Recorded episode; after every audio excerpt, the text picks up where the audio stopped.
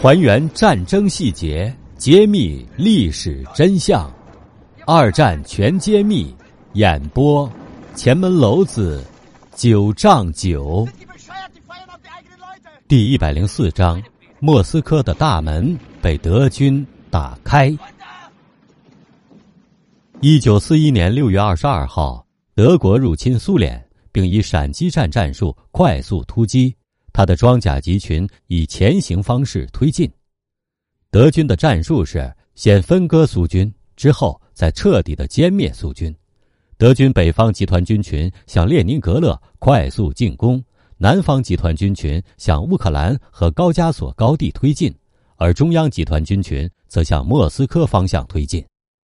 这时，面对强大的德军，苏联的防线漏洞百出，伤亡惨重。八月上旬，德军占领了斯摩棱斯克，莫斯科的大门就被德军彻底打开了。八月四号凌晨，古德里安来到了中央集团军群司令部所在地罗弗伊鲍里索夫，亲自向希特勒汇报战况。希特勒的军事会议是在司令部里举行的，每个人都需要单独发表意见，而事先谁都不知道。别人将会汇报些什么？会议期间，包克、霍特和古德里安一致主张应加紧进攻莫斯科。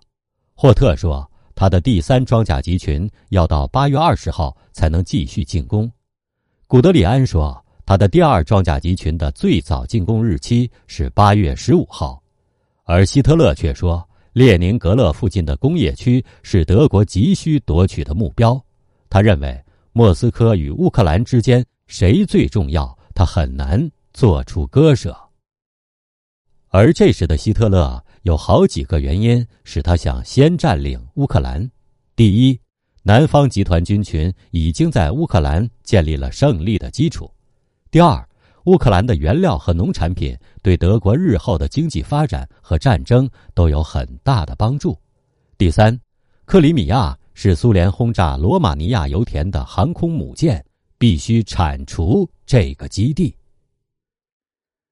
综合考虑之后，希特勒建议在冬季刚开始时再去进攻莫斯科和哈尔科夫。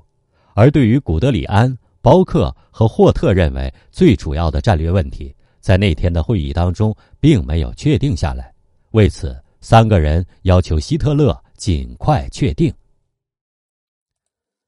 当天的会议还讨论了一些十分琐碎的问题，例如，古德里安向希特勒提出不撤出艾尔雅突出地带，因为他需要以它作为进攻莫斯科的跳板。但这个问题会议也没有确定下来。但是，古德里安在心里已经决心自己要做好进攻莫斯科的准备工作。您正在收听的是《二战全揭秘》，下一章请听苏联的真正堡垒。